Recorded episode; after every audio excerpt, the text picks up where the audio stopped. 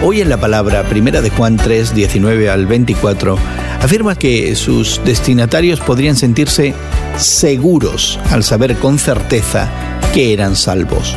Y es que la seguridad de la salvación de un creyente se basa en el conocimiento sabio de Dios.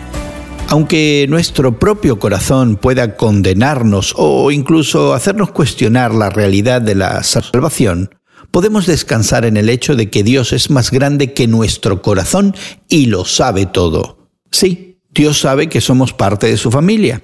Así que el asunto está resuelto, el caso cerrado desde la perspectiva de Dios. Ahora, desde nuestra perspectiva, nuestro conocimiento puede confirmarse a medida que obedecemos. Si no fuéramos salvos, seríamos incapaces de agradar a Dios. El hecho de que podamos amar y obedecer muestra la vida de Dios en nosotros. Además, Él responde nuestras oraciones, lo que significa que se alinean con su voluntad, lo cual sería imposible si no estuviéramos en Cristo.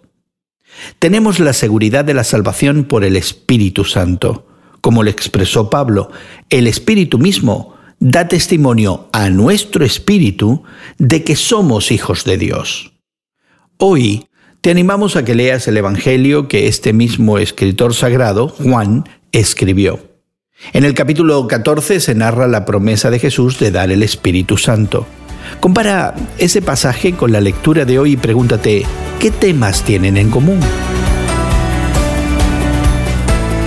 Hoy en la Palabra es una nueva forma de estudiar la Biblia cada día. Encuentra Hoy en la Palabra en tu plataforma de podcast favorita.